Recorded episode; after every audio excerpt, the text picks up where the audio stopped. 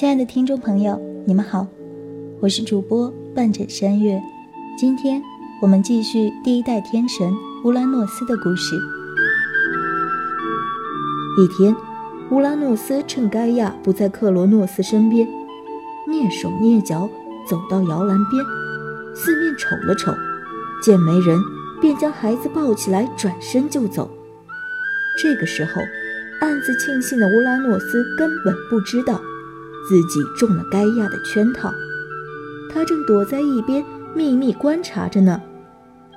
乌拉诺斯一走，盖亚就悄悄跟在他身后，一直跟到了乌拉诺斯偷藏提坦神的地方。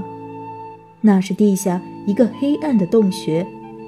乌拉诺斯把克罗诺斯扔下，匆匆离去。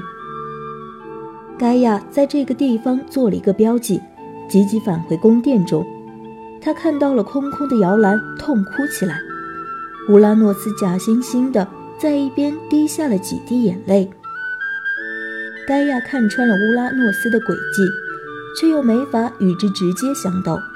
他斗不过残忍蛮横的乌拉诺斯，只能偷偷背着他去看望孩子。那里有克罗诺斯，还有其他的提坦神。可是怪物们却不知道被囚禁在什么地方。孩子们在幽静的黑暗之地慢慢长大了。当最小的儿子都已经过了十八岁生日的时候，盖亚觉得时间到了。他把事情的前前后后都告诉了儿子们，希望他们了解真情以后能够推翻乌拉诺斯。他找到了灰色的火山石，磨成了一把大镰刀。他告诉孩子们：“孩子们。”打倒你们罪恶滔天的负心父亲，这个家伙太可恨了。他害怕你们夺权，就抛弃你们，把你们关在这暗无天日的地方。他的儿子个个都很有力，可是却不自知。他们害怕乌拉诺斯，只有小儿子克罗诺斯毫不畏惧。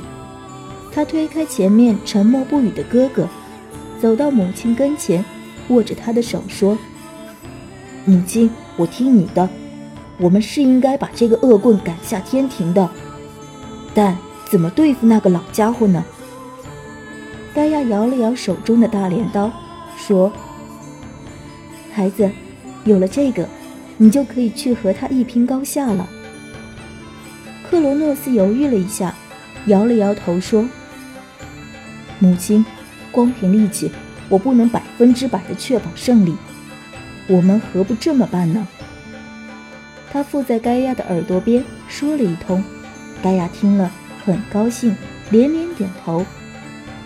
盖亚返回宫殿，对着水池细心地打扮起来。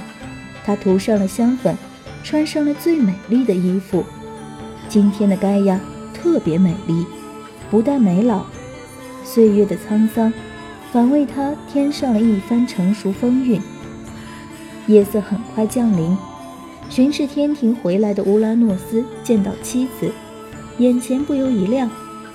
两位天神在寝宫之中卿卿我我，吃饱喝足之后就上了床。乌拉诺斯满怀激情，俯卧在盖亚的身上。这个时候，早在床下埋伏多时的克罗诺斯冲了出来，他左手抓住父亲，右手那把锋利的大镰刀轻轻一挥。就把父亲阉割了。受伤的乌拉诺斯连衣服都来不及穿上，光身往外冲去。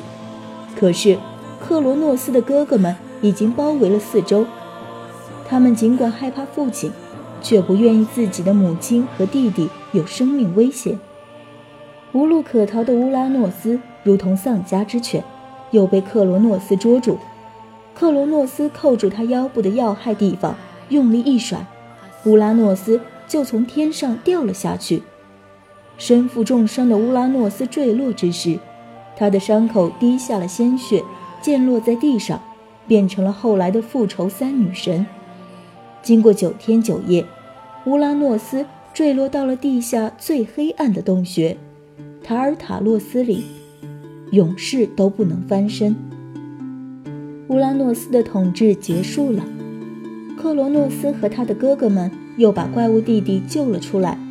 在奥林匹斯众神会议中，大家一致推选克罗诺斯成为新一代的主神。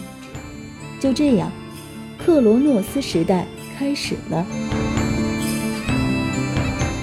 好了，今天的故事就讲到这里，早点睡吧，祝你做个好梦，晚安。